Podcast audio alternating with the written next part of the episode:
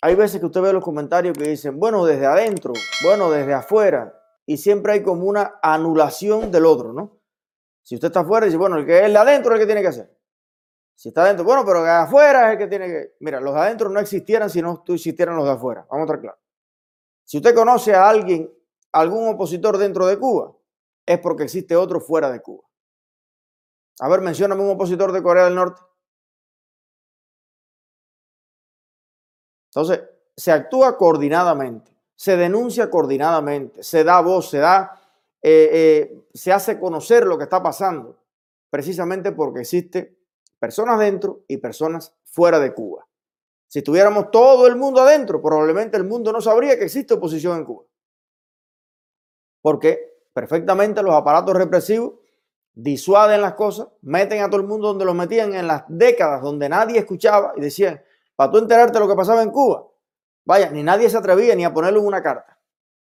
¿Qué pasa en Cuba? No sé. No sé. Ahora, es precisamente la inmigración, es precisamente que personas que por años han luchado eh, por la libertad dentro de Cuba, bueno, han salido a otros países y han podido establecer un frente internacional para denunciar y para unir a los cubanos en función de lo que está pasando. O sea, entonces ya dejemos de estar, que si dentro, que si fuera, oiga, contra la dictadura donde usted esté, yo por cada día que llevo fuera de Cuba me opuse mil días a la dictadura dentro de Cuba en Puerto Padre, en el Canal del Cerro, en La Habana, dentro de Cuba. Entonces, eh, y así, hay mucha gente que conoce las dos partes de la situación. A mí a veces me dicen, oye, pero ve a hacerlo a Cuba. Oye, cuando yo estaba en el calabozo en Cuba, miraba por los costados y yo no te vi. Yo no te vi. Ayer yo veía un meme que había que decía, los que te critican, míralos para que tú veas. O hicieron, o no hicieron nada, o hicieron mucho menos de lo que tú has hecho.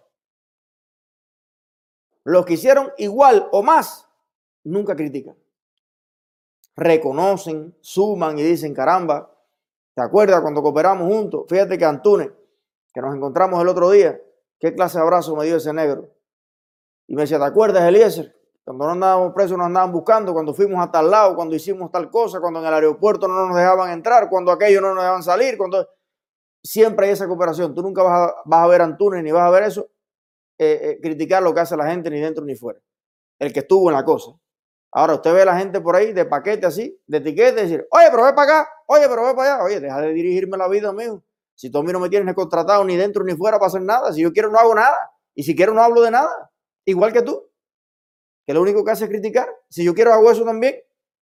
Y vivo como el resto de los millones de cubanos que la inmensa mayoría no hace nada respecto a la libertad de Cuba. A lo mejor me hago millonario más rápido, porque me concentro en eso, en la inversión, en la empresa, en los negocios. Entonces, hijo, agradece, reconoce y aplaude al cubano que sea, en el país que sea y en el momento que sea, que alce su voz contra la dictadura. Y en vez de ir el sábado con la familia para tal lado, un día sacrifique esa tarde y vaya para el frente de la embajada y vaya para el frente de la plaza con su rostro descubierto y diga lo que piensa y le dé el ejemplo a su familia y a su barrio y a todos los demás. Viva todos los cubanos que luchan por la democracia en cualquier parte del mundo. Un aplauso para todos. Haya hecho o no haya hecho antes o después o en cualquier lugar. A su ritmo. Cuando usted despierte, esa será la mayor alegría de su vida. Saque el genio de la lámpara, salga del closet político no se acompleje ni se deja complejar por nadie.